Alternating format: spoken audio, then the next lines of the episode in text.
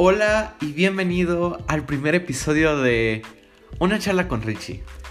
Mi nombre es Richard Guetta, soy un geek fanático de la tecnología, el minimalismo y la creación de contenidos multimedia. Antes de comenzar con este episodio quería decirte que si deseas recibir un saludo en el próximo episodio, lo único que tienes que hacer es suscribirte a este podcast, sin importar en la plataforma en la que estés. Suscríbete a este podcast. De después, toma una captura, me la mandas a mi Instagram o a mi Twitter y tú saldrás mencionado en el siguiente video y te mandaré un enorme saludo. Y sin más preámbulo, comencemos con este episodio. Como ya sabes, hace unos días fue la WWDC. Si no sabías, la WWDC es un evento desarrollado por Apple. Quiere decir World Wild Developers Conference. Eso quiere decir la conferencia de desarrolladores de Apple. Prácticamente lo que se presenta aquí son los nuevos software, tanto iOS como iPadOS, como macOS, watchOS, tvOS y vaya que sí cansa decir varias veces OS. Wow, es que hasta se me cansó la boca. La verdad, a mí este evento me encanta, ¿sabes? Lo paso esperando todo el año. Porque cuando termina el evento, presentan absolutamente todos los software. Y por la tarde presentan las betas. Por si no lo sabes, una beta es un programa o en este caso un sistema operativo el cual tiene errores. Y al tener errores lo que hacen es que lo liberan a una cierta cantidad de personas para que estas personas lo prueben y puedan reportar estos errores para que cuando ya se lance a todo el público ya no tenga estos errores. Eso a mí me emociona mucho. Todos los años siempre me ha gustado instalar las betas. Porque sinceramente es así como que... Es como que tener un juguete nuevo antes que salga. Por así, por así decirlo, ¿sabes? Sinceramente, el evento me encantó. Desde ya te digo que fue y es uno de los eventos que más me ha gustado en toda la historia. Tuve muchas complicaciones con esto, ¿sabes? Eh, primero que nada, el evento fue el lunes pasado. Eso, o sea, se, se está subiendo un poquito tarde este podcast. Pero es que me pasó absolutamente de todo. No te imaginas lo que me pasó. Primero que nada, el día lunes, cuando terminó la Worldwide Developers Conference, yo creo que es más fácil si solo digo WWDC. El pasado lunes, cuando terminó la WWDC, yo pensé, bueno, voy a grabar un video haciendo un resumen de la WWDC y cómo me pareció. Entonces recuerdo, puse la cámara, coloqué el trípode y de ahí cuando estaba a punto de grabar me di cuenta que el cielo estaba súper nublado. Por si no lo sabes, eh, la iluminación que tengo no es muy buena todavía. Entonces la mayoría de la luz que, que se ve en los videos es luz natural. Creo que le da un bonito aspecto a los videos y el cielo estaba negro. En eso comenzó a llover. Entonces yo me puse a pensar, bueno, pues a lo mejor hoy no se va a poder. Voy a grabar mañana, en la mañana. El día de hoy voy a hacer un bonito guion para poder dar bien el mensaje. Resulta que la mañana siguiente eh, grabé y las tomas en lo personal me gustaron bastante. He estado tratando de cambiar un poco los ángulos de la cámara, hacer unos efectos diferentes con la cámara. Entonces yo creo que se miraba muy pero muy bien. Eso, eso es en lo personal, ¿sabes? Pero resulta que mi micrófono se arruinó exactamente ese mismo día. Entonces yo me quedé así como que, ¿es en serio? Entonces mi micrófono se arruinó y ninguna de las tomas que grabé tenía un buen audio. Tenía un audio pero así súper, súper bajito. Eso o sea, no hubieras escuchado nada. Entonces yo me puse a pensar, bueno, voy a grabar en la tarde, porque ya era casi hora de almuerzo. A la hora de la tarde, más o menos, estaba terminando de arreglar lo del el estudio para poder grabar. Y resulta que puse mi teléfono en un lugar inadecuado, lo puse sobre unas sábanas. Y resulta que el teléfono cayó, cayó muy pero muy feo. La pantalla incluso se le desprendió al teléfono. Entonces ya no pude grabar. Entonces todo ese día pasé con el teléfono medio funcionando. porque el touch se la dañó bastante y el botón de home dejó de funcionar. Entonces tuve que cambiar bastante mi plan en ese momento. Al día siguiente mandé a arreglar el teléfono. Me salió algo caro, tengo que ser honesto. Pero cuando ya me entregaron mi teléfono yo dije, ahorita ya es muy tarde para subir un video resumen de la WWDC. Entonces fue que yo pensé, Richie, podrías hacer tu primer podcast porque sí, estoy seguro que me estás escuchando y sí, este es el primer podcast. Espero que te esté gustando. Sinceramente, es un espacio en el que quiero poder compartir un poco contigo y tener una charla más de tú a tú. Tú me entiendes. Entonces, cuando decidí hacer esto del podcast, al principio estaba muy, pero muy nervioso. Y resulta que grabé el podcast. Grabé el podcast y me llevó bastante tiempo grabarlo. Tardé aproximadamente 54 minutos en grabar el podcast. Y a que no adivinas que cuando terminé de grabar el podcast, resulta que terminé perdiendo el archivo. No te voy a explicar qué, qué estaba haciendo, pues porque fue, fue una locura mía. En lugar de, darle guardar al archivo, le di no guardar. Entonces el archivo no se guardó. Era mi primer podcast, estaba muy emocionado. Y bueno, sí me emocionaba ahorita mismo. Entonces, solo quiero que sepas que si estás escuchando esto, es un milagro prácticamente. Porque, en serio, fue muy difícil para mí después de ya tantas complicaciones en el medio de, de todo. Entonces, espero que te esté gustando el podcast. Y sí, sé que esto se escucha como un audio enorme de WhatsApp, pero es lo que pasa cuando tienes una charla conmigo. Entonces, empezamos con la Worldwide Developers Conference. Sí, ya no voy a andar hablando de mi vida personal, ahorita vamos ya con la noticia. La Worldwide Developers Conference se realiza desde hace ya muchísimos años. Esta se empezó a practicar con Steve Jobs y era prácticamente un lugar donde llegaban todos los desarrolladores, aquellos que hacen las apps que tanto amamos. Llegaban estas personas y les iban como que explicando cuál iba a ser el nuevo software y cómo lo tenían que trabajar ellos siendo desarrolladores. La WWDC, yo creo que si eres fan, no, no, no debo ser el único al cual emociona cuando entra Tim Cook al escenario y dice, Good morning, porque es que, es, que a mí me llena como que una euforia, pues porque sé que, sé que algo bueno va a venir, ¿sabes? Tengo que decir desde el principio que me sentí un poco estafado, ¿sabes? Porque todos los años, pero absolutamente todos los años, ha sido una conferencia 100% en vivo. Y esta fue la excepción. Entiendo que por lo mismo de este asunto del virus que tenemos ahorita encima, no podían llegar las personas pero yo esperaba que fuera una conferencia en vivo y no fue una conferencia en vivo. Ahorita te explico. Esta fue una retransmisión en vivo. Sé que a lo mejor no sabes cuál es la diferencia entre una y la otra, pero te lo voy a tratar de explicar de la mejor manera. Una retransmisión en vivo es que yo grabo este, yo grabo este podcast y lo voy a transmitir en vivo. Eso, sea, yo ya lo grabé con anticipación, lo grabé dos semanas antes y tú lo estás escuchando ahorita mismo en vivo, para dar un ejemplo. En cambio, una transmisión en vivo es cuando yo directamente estoy hablando en el micrófono y tú directamente me estás escuchando a mí, como una transmisión de radio, podríamos decirlo de esa manera. Entonces resulta que este año pues no fue así, estuvo muy bonita y fue un video muy, buen muy bien editado, pero claramente no fue una conferencia en vivo específicamente. No digo que estuviera mal, aunque yo esperaba que fuera en vivo, ¿sabes? Después del famosísimo Good Morning, entramos fuerte y entramos con el primero de la lista, que fue iOS 14. En lo personal, estaba muy entusiasmado por iOS 14 porque sabía que se iba a venir un nuevo rediseño.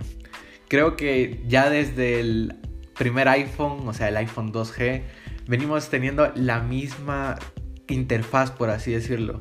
Sí, pasamos de iconos que eran parecidos a la realidad a tener ahorita iconos más minimalistas, pero en realidad le hacía falta como que un lavado de cara al iPhone.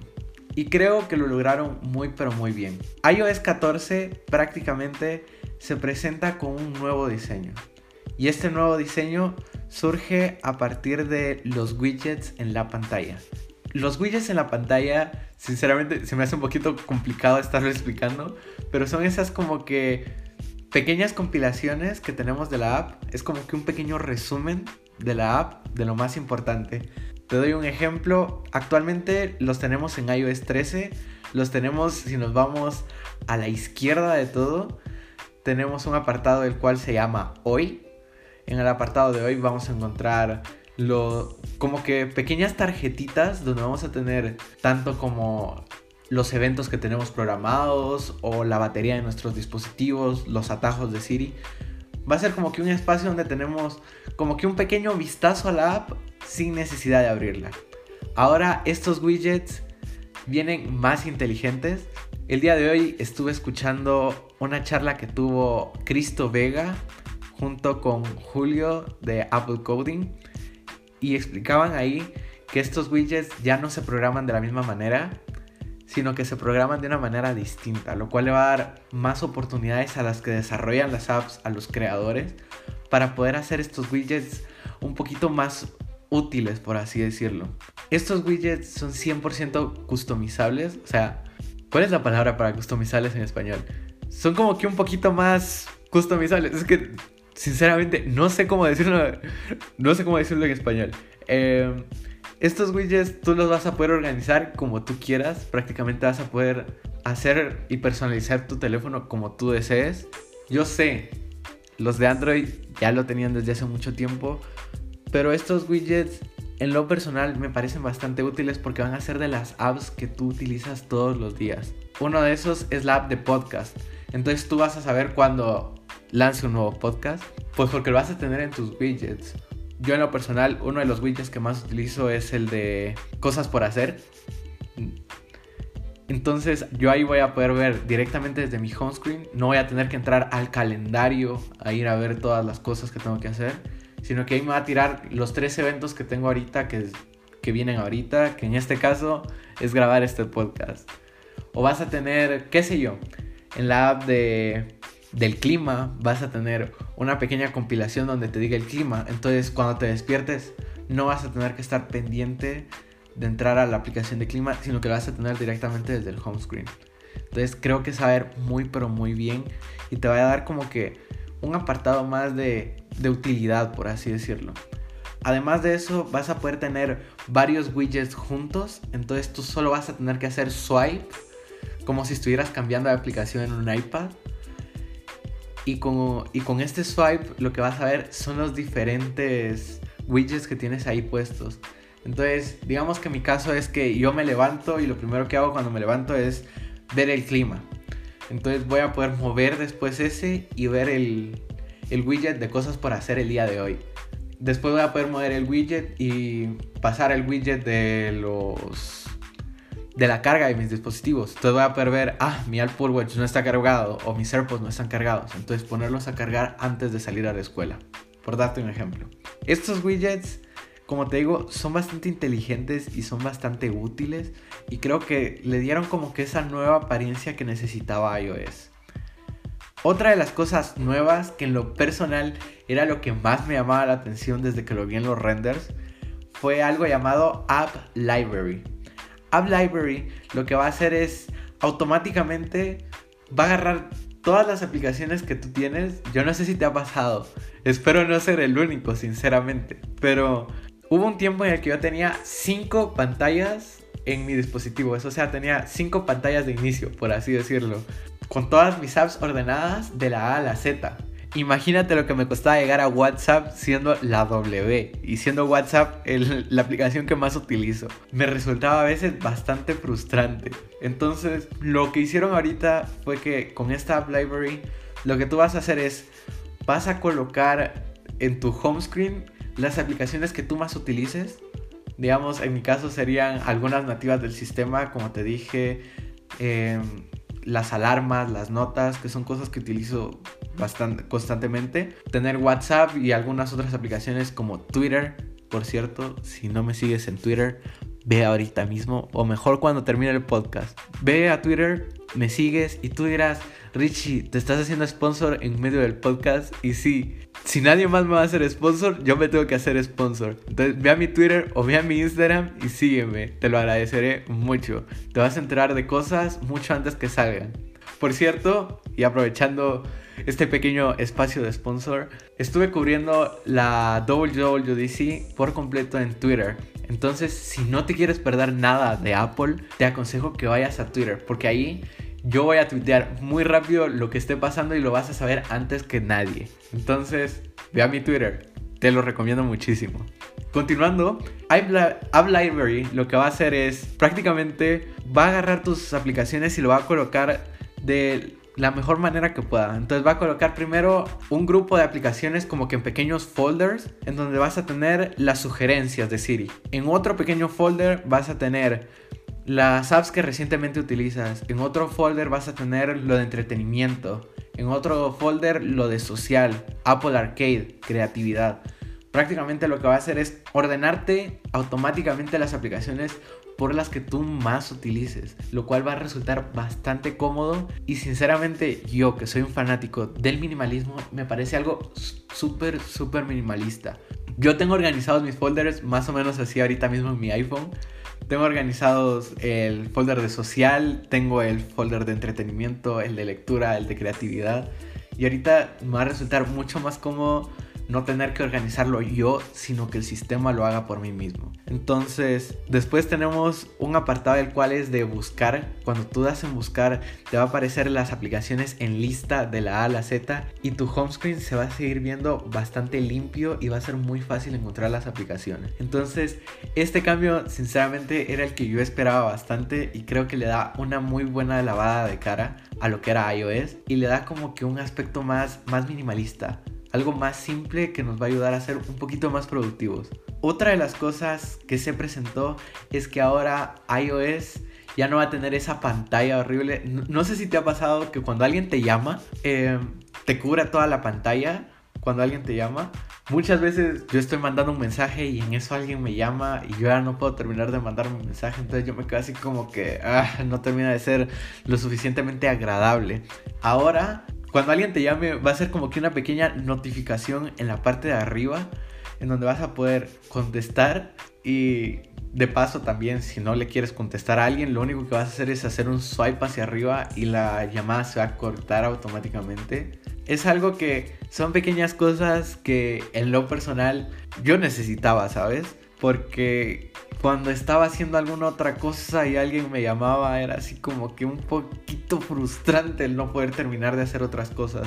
Entonces me parece que este pequeño banner donde va a aparecer la llamada va a ser mucho, pero mucho más agradable. Otra cosa que Apple presentó es ahora Picture in Picture automáticamente en tu iPhone.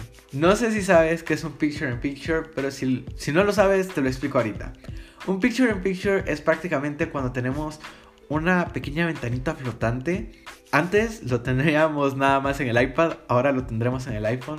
Si tienes un iPad y has visto alguna serie de Netflix o de Apple TV o de Prime Video, seguramente sabes a lo que te estoy hablando.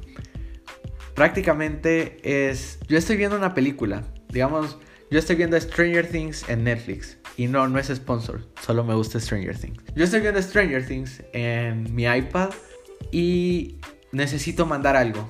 Me llega una notificación de la escuela que tengo que mandar un trabajo y tal. Entonces, ¿qué, va a ser, ¿qué es lo que yo haría? Nada más tengo que salir de la aplicación y todo el video va a pasar a ser como que una ventanita chiquita, la cual voy a poder mover en la pantalla para poder seguir viendo mi video en segundo plano. Eso me parece muy pero muy necesario y yo ya lo, yo ya lo necesitaba en un iPhone.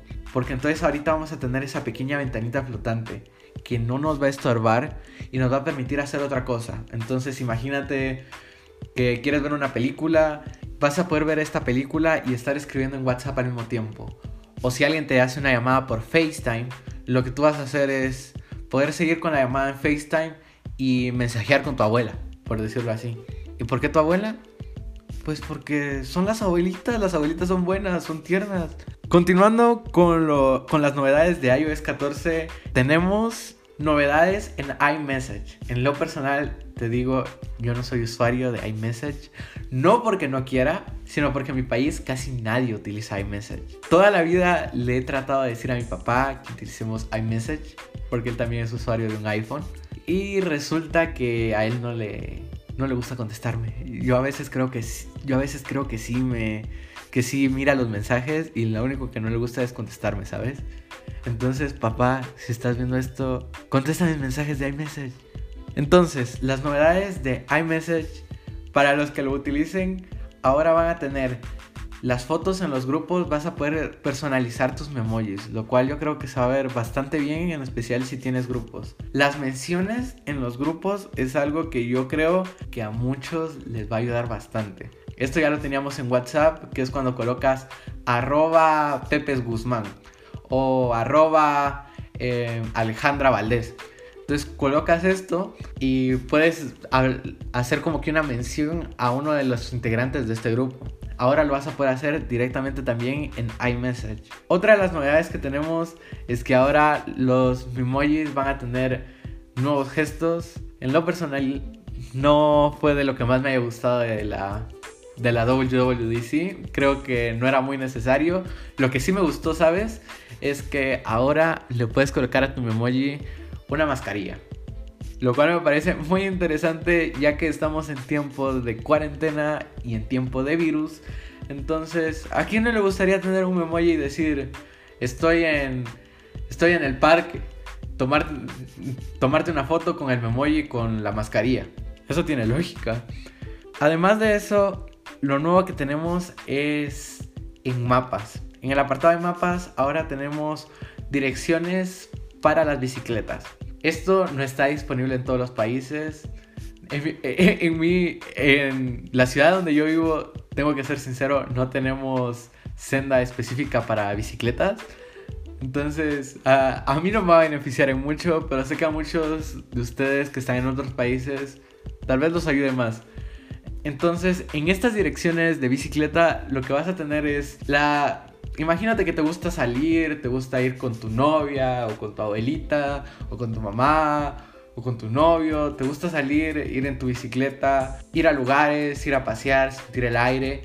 Si te gusta hacer esto, esto te va a ayudar muchísimo porque ahora vas a poder ir directamente a los lugares y te va a marcar los lugares de la bicisenda. Entonces creo que, que va a ser muy pero muy útil. Otra de las cosas es que ahora te va a mostrar dónde hay estas estaciones para cargar tu, vehículo si es un vehículo eléctrico. Entonces, si tienes un vehículo de estos, te va a venir muy pero muy bien. Una de las novedades que me encantó bastante y a lo mejor yo en lo personal no lo miraba muy necesario, pero creo que después lo voy a agradecer muchísimo, es que ahora vamos a tener un traductor directamente en el sistema.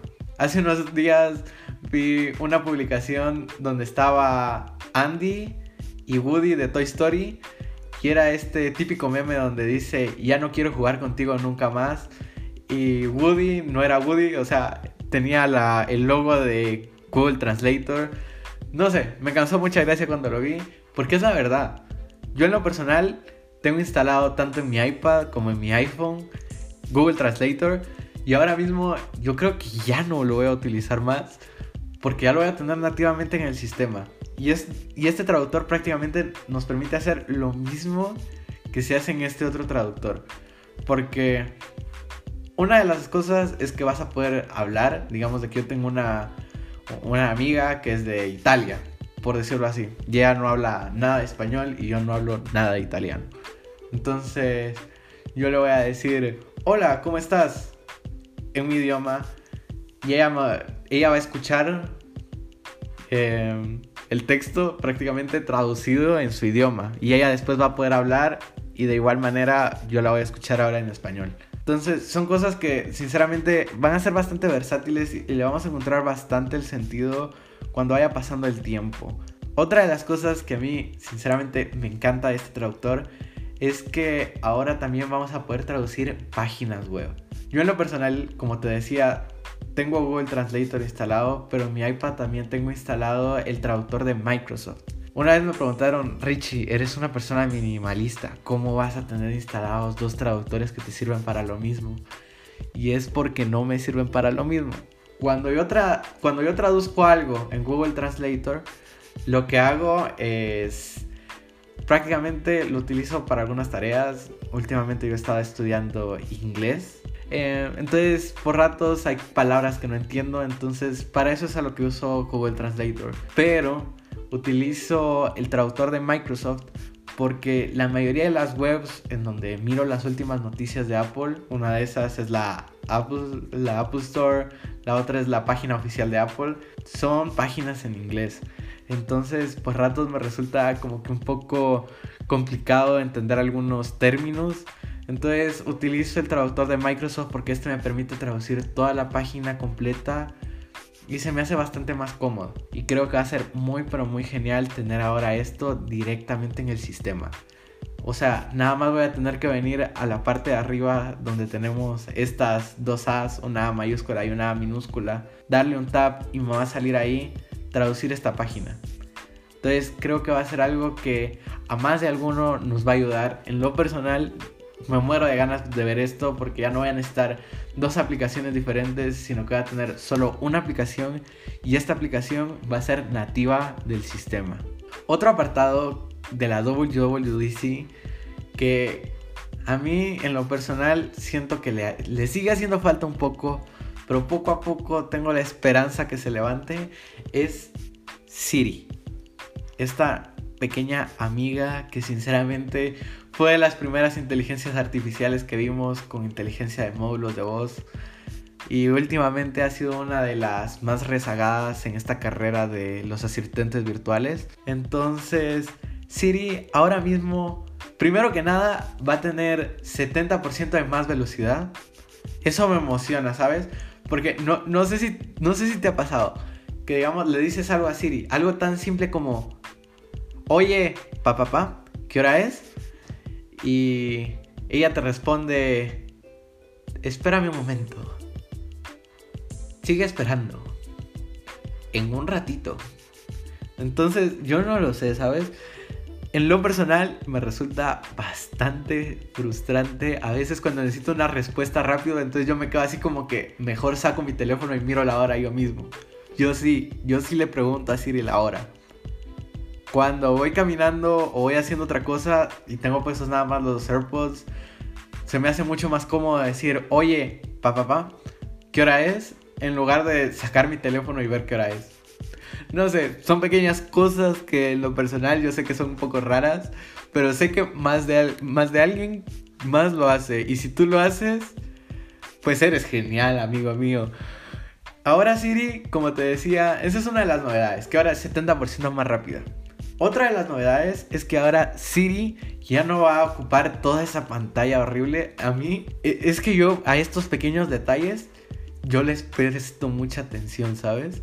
Yo sé que soy un poquito, a veces un poquito meticuloso y a lo mejor un poco extraño con estas cosas, pero es que me estresa. Antes Siri nos ocupaba toda la pantalla, entonces yo a veces estaba en mi iPad, estaba escribiendo algún documento o algo que mandar o haciendo un guion para grabar estos podcasts o viendo algo para hacer un nuevo video.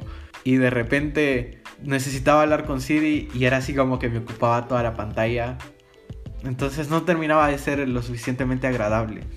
En cambio ahora Siri va a ser como que una pequeña bolita que va a salir en la parte de abajo del teléfono y las respuestas van a venir como que en tipo formato de notificación, lo cual se va a ver muy pero muy bien. Yo ya lo he probado y creo que creo que vale mucho la pena, porque ya no es como que como que te ocupe toda la pantalla, sino que te da como que más como que espacios, o sea, ya no siente así como que así tan invasiva, tan tan encima tuyo, sino que la sientes así como que un poquito más relajada. O bueno, por lo menos así la siento yo. Otra de las novedades que ahora va a tener Siri es que va a ser un poquito más inteligente para los que hablamos español, va a tener la, la opción esta de de una conversación un poco más fluida, lo cual, siendo que a las personas que hablamos español ya nos hacía falta. Antes probé Siri en inglés, hubo un tiempo en el que tenía mi iPhone en inglés y yo creo que lo que más me gustaba era Siri, porque era así como que más natural poder hablarle a Siri. En cambio, cuando regresé a Siri en español era así como que, ah, no termina de ir lo suficientemente bien. Pero la verdadera revolución se viene con CarKey.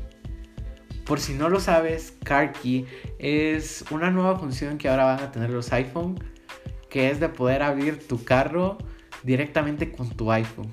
Sinceramente, yo cuando lo vi, yo dije, oh, y estamos en el futuro, amigo.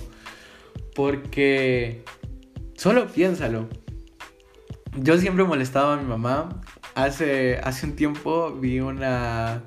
Vi un video donde una chica explicaba que ella se había hecho un implante electrónico en la piel para poder abrir su casa directamente con su mano. Entonces, yo me encanta molestar a mi mamá y decirle que me voy a hacer una pequeña operación y me voy a colocar ahí un aparato para abrir la puerta de la casa. Entonces, eh, yo sé que suena un poquito raro, pero para mí es futurista. Entonces prácticamente ahora tendremos eso con nuestro iPhone y con nuestro carro. Eso, o sea, solo imagínate eso. Yo sé que no es para todos los carros. Eso, o sea, no, no te voy a decir que si tienes un carro de 1980, esta nueva aplicación, por así decirlo. No te lo, no te lo estoy diciendo. Es, esto es como un tipo de carro en específico, modelo reciente en lo personal, me encantó. Tal vez actualmente y en el entorno en el que estamos no sea como que lo, lo más habitual que vayas a ver a alguien abrir su carro con su iPhone. Pero en el futuro, imagínate eso, ya no tener que llevar tus llaves ni nada. Y ya no vas a tener que decir, ¿dónde están mis llaves? No puedo abrir mi carro. Ahora vas a decir, ¿dónde está mi iPhone? ¿Dónde, ¿Cómo voy a llamar? ¿Dónde está mi iPhone? ¿Cómo voy a abrir mi carro? Sé, que es una tontería, pero a mí en lo personal, no sé, ahorita lo pensé y me causó mucha gracia. Pero esta nueva función para mí se me hace bastante futurista y es como los pequeños pasitos que vamos dando que nos van acercando poco a poco a un futuro donde ya las cosas sean todo vía electrónico. Sé que también tiene sus riesgos, pero me parece que puede ser una gran alternativa a ya no tener que cargar llaves. En lo personal odio cargar llaves. Porque no me gusta así como que ir caminando y escuchando el de las llaves. O sea, tú me entiendes. Yo insisto, todas estas son locuras mías y solo mías. O si, o si tú también las tienes, sinceramente, eres genial, ¿sabes? Entre, estas cosas nuevas que tenemos, Apple también presentó un nuevo software para los AirPods. Esto a mí me encantó. Yo no sé si te ha pasado que tienes puestos tus AirPods y estás escuchando música desde tu iPhone. Entonces estás muy tranquilo tú cantando ahí con, con la música de tu iPhone y en eso pues te aburres de escuchar música y quieres pasar a ver una película, quieres pasar a ver una serie. Entonces vas a tu iPad o a tu Mac y pones Netflix. Pones Netflix y empiezas ahí a consumir tu contenido y te das cuenta que tienes que desconectar tus, tus AirPods de tu iPhone para poder conectarlos en tu Mac. Tienes que entrar a AirPlay para poder cambiar eso. En lo personal se me hacía bastante frustrante a veces. Porque por rato estaba usando un dispositivo, por rato estaba usando otro yo en lo personal cambio mucho entre mi iPhone y mi iPad. Estoy muy así todo el día. Ahorita mismo tengo las dos cosas aquí enfrente. Entonces por ratos estoy escuchando música en una cosa y quiero ver un video en otra. Entonces ahorita esto ya no va a ser un problema porque automáticamente van a tener esta detección de que si tú cambias un dispositivo los AirPods van a cambiar el sonido a este de otro dispositivo y si regresas a otro dispositivo va a pasar lo mismo. Creo que va a ser mucho más... Son cosas que tal vez no cuestan, pero ya a la larga ya llegan a ser molestos a veces. Entonces son cosas que, como yo digo, la tecnología nos va haciendo un poquito más perezosos en algunas cosas, pero nos va haciendo más productivos en otras. Para los AirPods Pro, si eres un usuario de AirPods Pro, te rayaste, ¿sabes? Yo no sé, yo no sé si en tu país se utiliza esa expresión, te rayaste así como que te, como que te ganaste en la lotería. Más o menos eso es lo que quiere decirle la, la expresión. Eh, por cierto, si no lo sabías, soy de Guatemala. Eh, entonces, esta es una expresión que yo nada más la he escuchado aquí, entonces te rayaste, o sea, te ganaste la lotería. Porque ahora si tienes AirPods Pro, lo que va a pasar es de que vas a tener como que un audio surround Si, no sabes que es un audio surround, es como que, como que el audio viene desde atrás tuyo o del frente tuyo. Es ese audio que tienes en las películas. Que si alguien dispara de frente, vas a escuchar el disparo de frente. Y si alguien grita por atrás, lo vas a escuchar por atrás. Otra de las cosas que me encanta es que ahorita los AirPods ya no van a traer esa enorme pantalla cuando los tratas de conectar. En lo personal, es que, insisto, son cosas que a lo mejor muchos dirán, que estoy haciendo mucho alboroto por algo tan chiquito. Pero ahora esta notificación va a ser como que más chiquita. Es la misma notificación que tenemos cuando conectamos un Apple Pencil de segunda generación en un iPad Pro. A mí me parece mucho más limpio, mucho más minimalista. Yo sé, yo sé, soy un loco. Pero en lo personal, esas cosas me encantan me encanta ver algo diferente. Porque ya no va a ser como que tan invasivo. Yo tal vez, yo tal vez voy más a eso, que ya no me voy a sentir así como que algo me ocupa toda la pantalla y que me roba mi espacio. Sino que va a ser como que más, como que más light. O sea, prácticamente estas fueron todas las novedades que vimos en... Hay... Ese, ese es un dato muy curioso, ¿sabes? En los rumores se había dicho que esto el sistema ya no se iba a llamar iOS, sino que se iba a llamar iPhone OS. Resulta que sigue siendo iOS. En lo personal, me gusta bastante porque iOS como que se escucha mejor. iPhone OS a mí no me termina de convencer. Toda la vida lo conocí como iOS. Soy usuario de, de, iOS desde iOS 3. Entonces yo ya estaba así como que acostumbrado a escuchar iOS, iOS, iOS. Entonces después era así como que pensar, iPhone OS. Nah, no a mí no me terminaba de convencer, ¿sabes? Pero estas fueron prácticamente todas las novedades. Compatibilidades. Que a mí esto es, siempre ha sido las cosas que más me preocupan. Las compatibilidades. iOS 14 va a abarcar todos los dispositivos que tienen iOS 13. O sea, si tu iPhone tiene iOS 13, seguro, amigo mío, vas a poder actualizar. Amigo o amiga, de una vez lo digo. Entonces, van a poder actualizar tanto el iPod Touch de séptima generación, el iPhone SE desde el primera generación, iPhone 6S en adelante. Entonces, si tienes uno de estos iPhone, como dije antes, te rayaste, amigo mío. Luego de este pequeño apartado de iOS, tuvimos lo que es iPadOS. En lo personal, era lo que más me tenía emocionado, ¿sabes? iPadOS, yo de una vez te digo, yo soy un usuario a morir de iPad. Tuve mi primer iPad hace aproximadamente 3 años, creo, y sinceramente me cambió la vida. Yo antes era usuario de PC y cuando, cuando tuve el primer iPad en mis manos yo me quedé así como que esto es el futuro. Y, y me emocionó mucho tener un iPad. Porque eso es como que en ese tiempo tenía iOS 11. No, yo lo empecé, sí, yo lo empecé utilizando con iOS 11. Te soy sincero, a mí me encantaba usar un iPad. Porque me resulta lo suficientemente cómodo como usar un teléfono. Y me resulta lo suficientemente productivo como usar una computadora. Es como tener como que un híbrido entre estas dos. Lo cual me ha resultado muy cómodo. Y es personalmente donde incluso estoy editando este podcast. Entonces, es como que mi centro de trabajo y iPadOS me emocionó bastante el año pasado cuando salió y tenía muchas esperanzas con el iPadOS de este año. Te digo, hubo algo que me decepcionó y sí, Richie, ¿ya vas con malas noticias? Sí. Uno de los rumores decía que íbamos a ver el nuevo Final Cut Pro en el iPad junto con Logic Pro y Xcode. Resulta que no sucedió. Yo por lo menos había anunciado este, este rumor en Twitter. Me sentí muy triste cuando no se presentó. Pero las novedades que trae, sinceramente, a mí en lo personal me gustó bastante lo que hicieron con iPadOS. Y ¿por qué no mejor te paso a explicar un poco de qué consistió iPadOS en el evento? iPadOS, antes que nada, trae muchas de las novedades que traía iOS 14 iPadOS lo que te va a traer ahora es los mismos widgets que te mencioné en iOS, ahora los va a traer el iPad. Y no solo los va a traer, sino que los va a traer en el apartado de hoy. Si tienes un dispositivo con, con iPadOS actualmente, em, vas a ver que en la parte izquierda tienes como que un apartado donde tienes la hora y la fecha. Abajo tienes los widgets.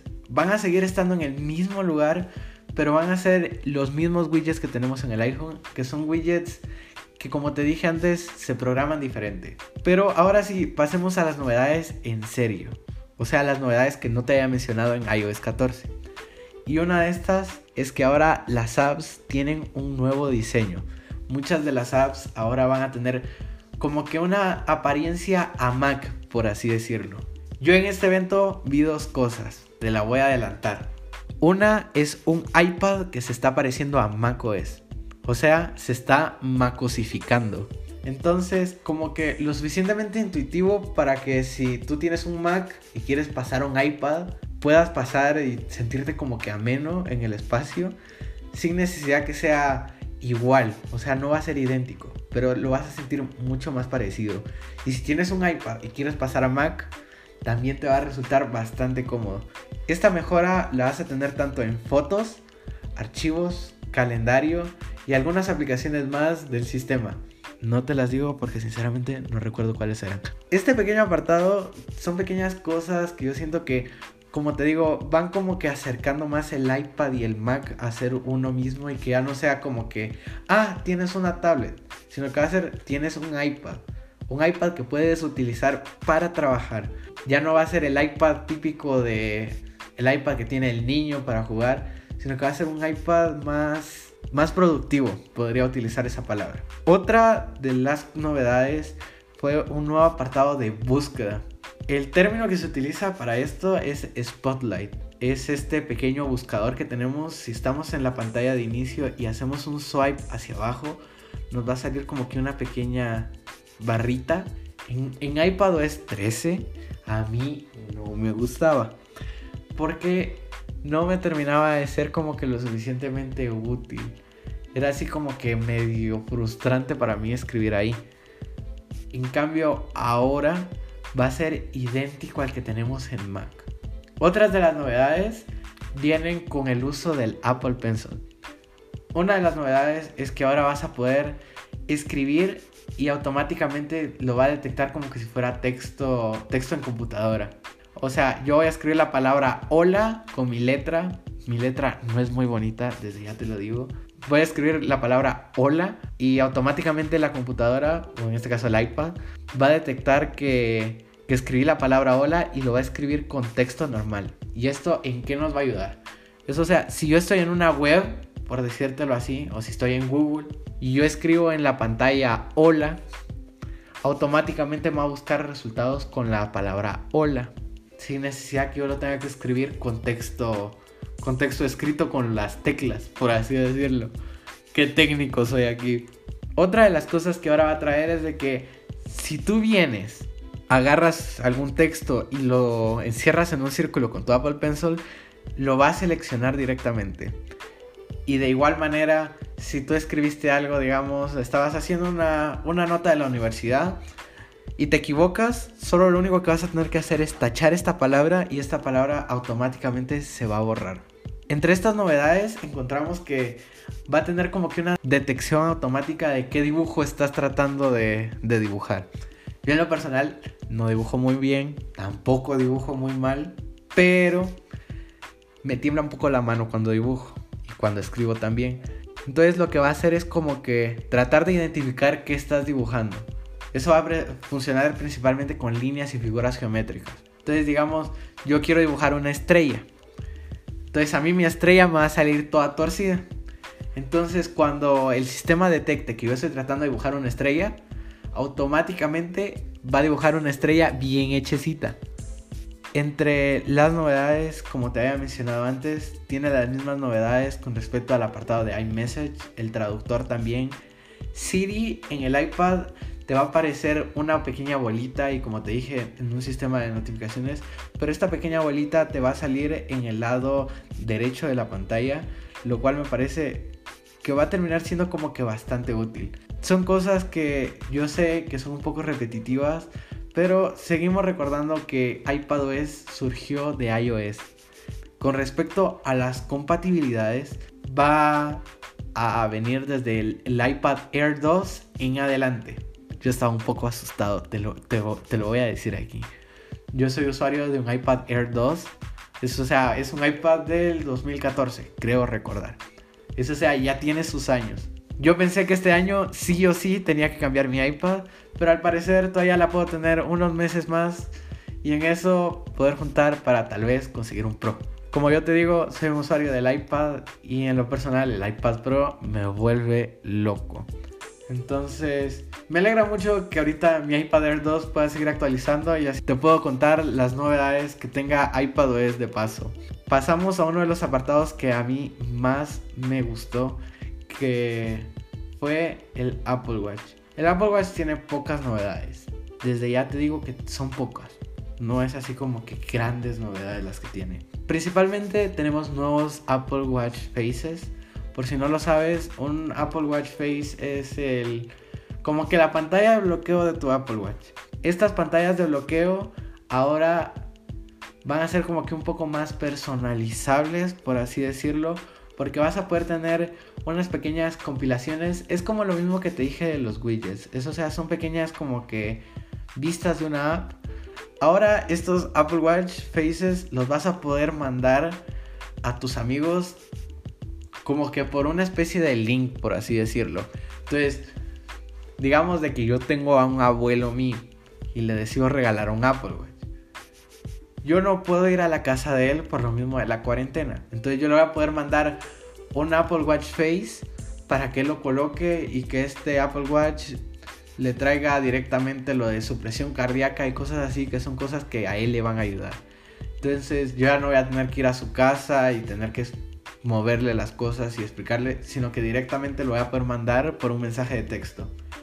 Asimismo, ahora vas a poder colocar en alguna página web que tú tengas, o sea, tú tienes una página web y vas a poder poner un enlace para que otra persona descargue tu Apple Watch Face. El Apple Watch ahora trae un detector automático de sueño. Richie, eso ya lo hacen muchas aplicaciones. Y yo te digo, sí es cierto. Yo hubo un tiempo en el que utilicé mucho la aplicación de Pillow y sé que también está la aplicación de Autosleep, que lo que hacen es eso, detectar tu nivel de sueño. Creo que son aplicaciones muy pero muy buenas, pero ahora lo mejor es que lo tenemos integrado en nuestros Apple Watch. Una de las novedades es que cuando ya vaya siendo de noche, eso sea, desde ya te digo que este podcast lo estoy grabando a la una de la mañana. Eh, imagínate que, que ya se va haciendo de noche y el Apple Watch sabe que ya te vas a dormir. Entonces te va a sugerir escuchar sonidos blancos. Por si no sabes, los sonidos blancos son aquellos como lluvia o cataratas o no sé. Son esos como que sonidos relajantes, por así decirlo. O te va a recomendar ir a meditar o algo así. Cosas para relajarte y que tu sueño sea más placentero. Mientras estés durmiendo, lo que va a hacer el Apple Watch es detectar tu respiración y tu presión cardíaca para ir monitorizando tu sueño. Y tú dirás, ¿para qué me sirve eso? Eso te va a ayudar mucho a poder controlar tu sueño y ver las diferentes fases, para que tú puedas descansar más.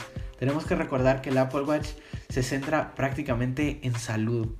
Entonces el sueño que es muy importante para todos lo va a ir monitorizando el Apple Watch y te va a ir diciendo en qué momento duermes mejor, por qué duermes mejor, que tu cuerpo estuvo más oxigenado, que no.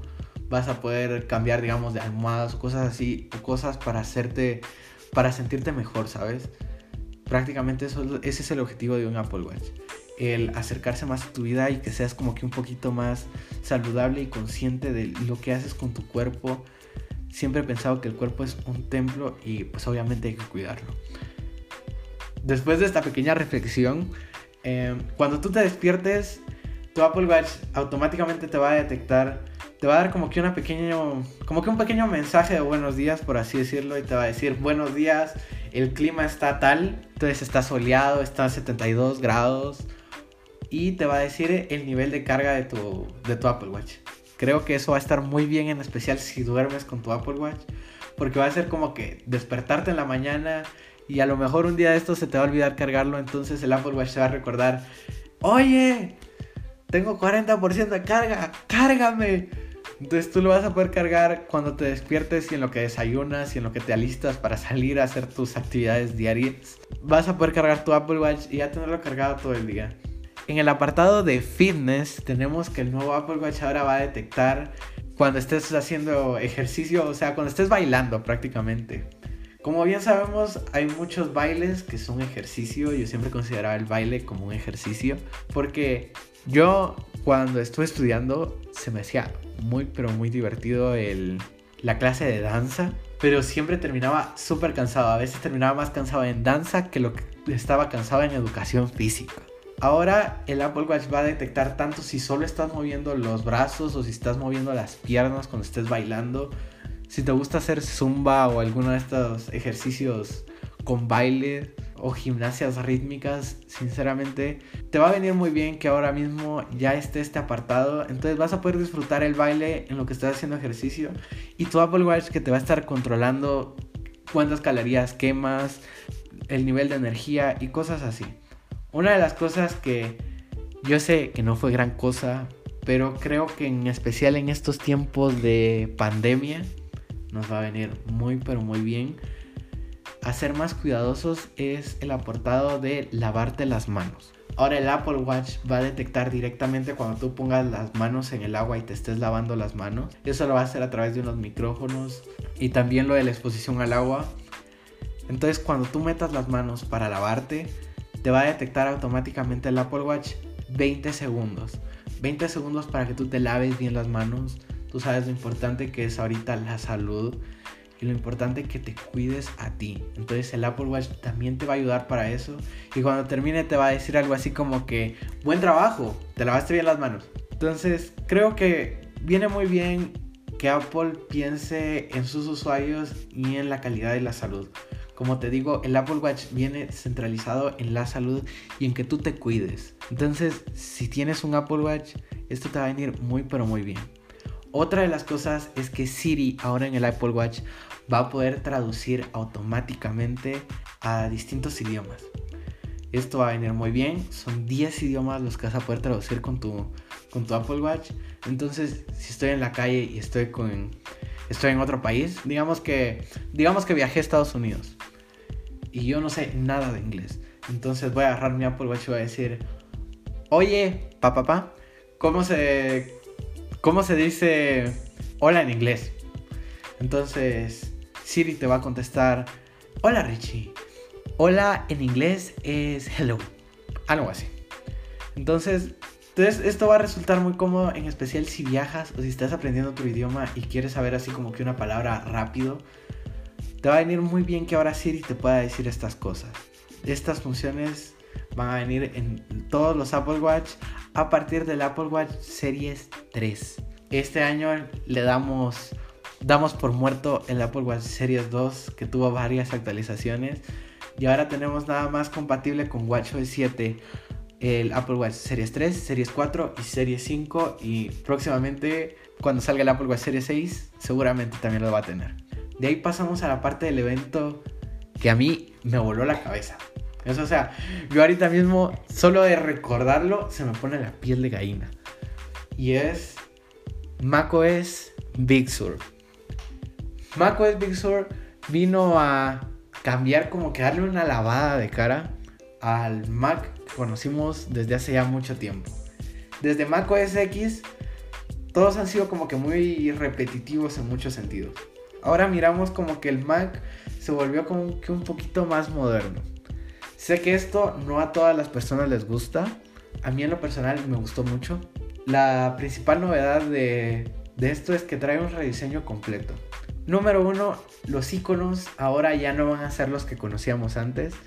Digamos, antes en el apartado de mail, recuerdo yo que teníamos como que un, una pequeña postal y no, ahora vamos a tener el mismo icono que tenemos en el iPad y en el iPhone es el mismo que vamos a tener en el Mac. Es como que agarraron todos los iconos que teníamos en el iPad y los tiraron en el Mac. Además de eso, tenemos ahora un centro de control directamente en el Mac. Que yo cuando vi el centro de control, yo esperaba que ese centro de control saliera en el iPad. Vi un render muy similar al, al centro de control de macOS, pero yo lo vi en iPadOS. Entonces cuando lo vi en macOS yo me quedé así como que, ah, quiero un iMac. Pero, volviendo al tema, este centro de control, si tienes un iPhone, ya sabes cómo es. Te va a traer todo este apartado de AirPlay, de, de Wi-Fi, de Bluetooth, el brillo de la pantalla, el si estás reproduciendo alguna canción en Apple Music o en Spotify o lo que tú utilices para escuchar música. Entonces vas a tener como que esta vista que en lo personal creo que le hacía falta ya al Mac. Otro de los apartados es que ahora vamos a tener este centro de notificaciones, el cual va a traer los mismos widgets que te dije que traía iPadOS y iOS. Entonces creo que prácticamente trataron como que de unificar en ese sentido las novedades de sus dispositivos.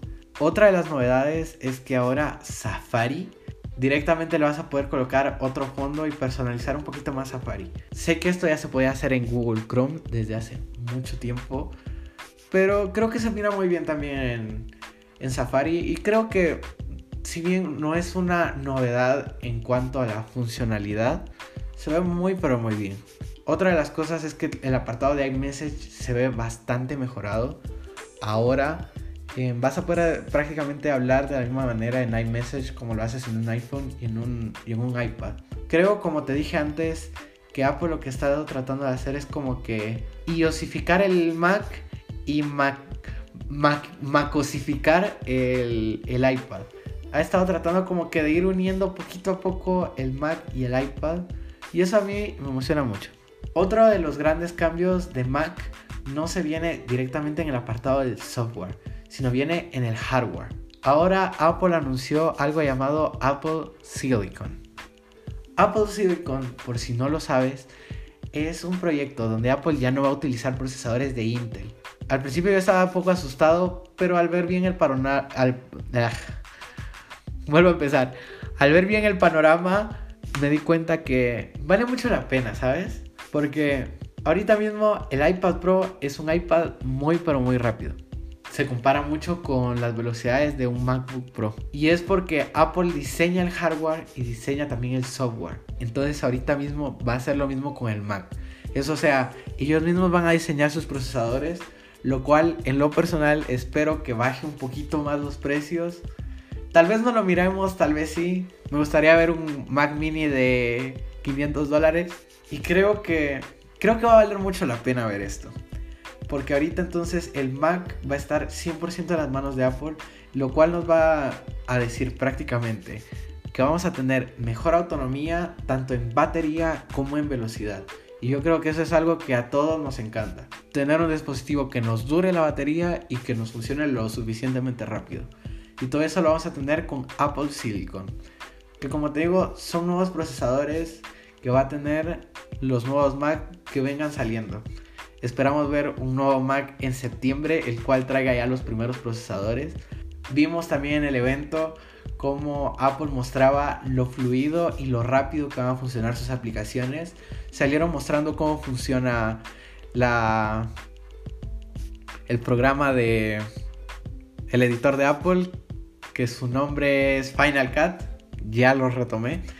Entonces vimos cómo Final Cut prácticamente funciona muy pero muy fluido en este nuevo Apple Silicon. Esta es una novedad que yo ya miraba venir desde hace mucho tiempo, que Apple cambiara a procesadores ARM, que ese es el nombre técnico. Creo que les va a ir muy bien y eso nos va a ayudar tanto a los usuarios como al mismo Apple. A Apple de tener como que su sistema todo siempre en control en sus manos y a nosotros en darnos una mejor estabilidad en el sistema y que sea más rápido y que la autonomía sea mejor como te decía antes. Prácticamente con esto culminamos el evento. Como te digo, cuando, cuando terminó el evento yo me quedé así como que, wow. O sea, un enorme wow. Bastante profundo. Vamos a hacerlo una vez más. Wow. Porque, y ahorita mismo sigo como que en shock. Creo que este ha sido uno de los eventos que más me ha gustado porque hemos visto muchas novedades y bastantes lavados de cara. Eso o sea, el iPad tuvo su lavado de cara el año pasado y este año le tocó al Mac y también lo vimos en el iPhone. Y sinceramente se ve todo muy bien. Vimos como Apple ha tratado de romper algunos esquemas que tenía antes de ser como que un sistema muy cerrado que no te permitía personalizar. Creo que ahorita mismo ya te está permitiendo hacer más cosas que a los usuarios de Android. He escuchado a muchos que dicen que no es personalizable tu iPhone. Y creo que se va a ver muy bonito que ahora tú puedas también personalizar tu iPhone y darle un estilo tuyo, algo que tú utilices. Ver también cómo el iMac y, perdón, ver como macOS y el y iPadOS se van como que unificando poco a poco. Yo creo que el mayor paso de Apple fue decir, ya no es iPad, ya no es iOS, ahora es iPadOS. Y después ahorita ver cómo el Mac y el iPad poquito a poco como que se van acercando más y el iPad se va alejando un poquito más del iPhone. En lo personal, y esto lo, lo dejo como una reflexión mía. Yo creo que en pocos años vamos a tener un sistema de Apple. No sé, algo así como un, que un Apple OS. Eso sea, un sistema que todos los dispositivos utilicen un mismo sistema. Creo que vamos a ver eso y creo que va a ser muy pero muy interesante ver eso. Porque va a ser como que tener todos tus dispositivos con un mismo sistema y esto mismo nos va a dar un ecosistema mejor. Sé que muchas personas no entienden esto del ecosistema Apple, pero es, es eso, esa como que conexión que tienen todos los dispositivos que te permite que si estás haciendo, estás redactando un email en tu iPhone y pasas a tu iPad, lo puedas hacer. Si después estás escribiendo algo en tu Mac y sales y te llevas tu iPad, lo puedas seguir escribiendo. Creo que este ecosistema es lo que quiere trabajar Apple. Un iPad que ya no sea una tablet más, sino que sea un ordenador yo siempre he creído que un iPad ya puede ser un ordenador. Que si bien no tenemos las apps que yo esperaba que tuviéramos, el iPad ya es un ordenador. Y ver cómo el iPad y el Mac se van acercando cada vez más a estar en un mismo sistema operativo y que algún día de estos digan, este nuevo iPad Pro tiene macOS. Eso sería increíble. Creo que Apple va por ese camino por el camino de cambiar muchos esquemas que tenía antes y traer como que cosas nuevas tanto para el iPad como para el Mac y para el iPhone y como que ir tratando de que este ecosistema sea más más útil, más relajado. Mis experiencias tras todo esto es esta ha sido mi keynote favorita en todas las que he estado. Y como te digo, miro keynotes desde la de iOS 11. Esa fue la, la primera keynote que vi. Y creo que esta ha sido mi favorita. Porque he visto muchos lavados de cara que hacían falta. Ahora pasamos a la parte divertida. Las betas. Apple lanzó las betas al nada más terminar el evento. Como te decía antes, las betas son sistemas con errores. Esto lo puedes instalar a través de un perfil de desarrollador. Un perfil de desarrollador tú lo vas a poder encontrar en mi Twitter. Si quieres instalar la beta, puedes ir a mi Twitter y ahí vas a tener el perfil de desarrollador para instalarla. Si te recomiendo que la instales, pues depende. Yo en lo personal te digo, no he podido probar todavía la beta. Mi internet últimamente ha estado muy malo. No he tenido una buena señal de internet. Te soy muy honesto. Entonces no he podido descargar la beta porque hubo un problema con la empresa que me da el wifi y así. Entonces fue un lío. Entonces no podido instalar la beta. Pero he escuchado muy buenos comentarios de otros colegas youtubers que dicen que es una de las betas más estables, tanto la de iOS como la de iPadOS. La de WatchOS 7, yo te digo, si la quieres instalar, instálala. Pero ten cuidado. ¿Por qué? Porque tu Apple Watch no lo vas a poder bajar a la versión estable. Eso o sea, si la beta te va mal, no vas a poder regresar a WatchOS 6. En cambio, en un iPhone, si la beta de iOS 14 te va mal, puedes regresar a iOS 13. Obvio, si decides instalar alguna de las betas, por favor, saca una copia de seguridad antes. Hubo un tiempo en el que yo no sacaba copias de seguridad, creo que fue una tontería mía pero hubo un tiempo en el que perdí muchos archivos por instalarme una beta.